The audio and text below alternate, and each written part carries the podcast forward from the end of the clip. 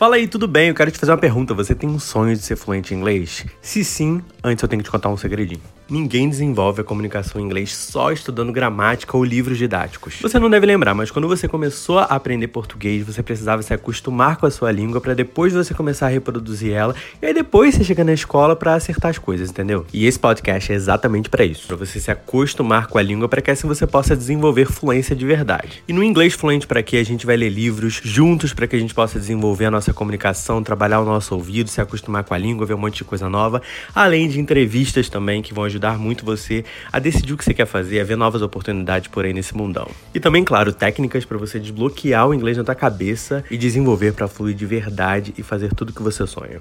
E aí, vamos junto nessa?